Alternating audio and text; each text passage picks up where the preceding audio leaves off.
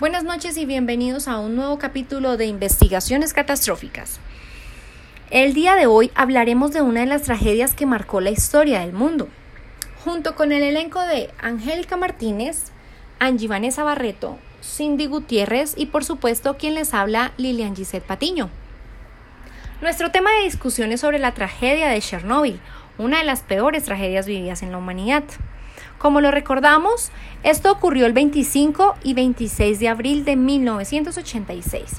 Se produjo el peor accidente nuclear de la historia, en el cual ocurrió en el norte de Ucrania, cuando un reactor de una central nuclear explotó y ardió, dejando un saldo de 29 empleados que fallecieron al instante a causa del síndrome de radiación aguda.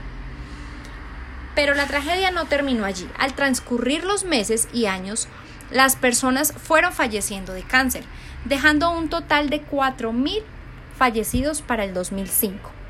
Y más tarde aumentó la cifra a 9.335. Se estima que esta cifra seguirá aumentando los casos de cáncer en el norte de Ucrania.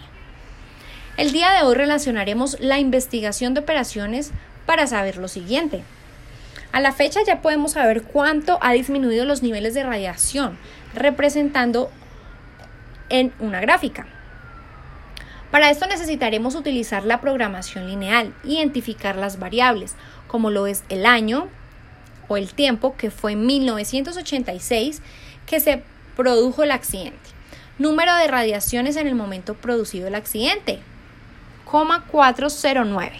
Y hallar la radiación por año. Al tener estos datos, podemos empezar a formar la tabla, por lo cual tendremos que realizar las vértices, que será la radiación, año y tiempo transcurrido desde 1986, donde Y es radiación por año y X es tiempo.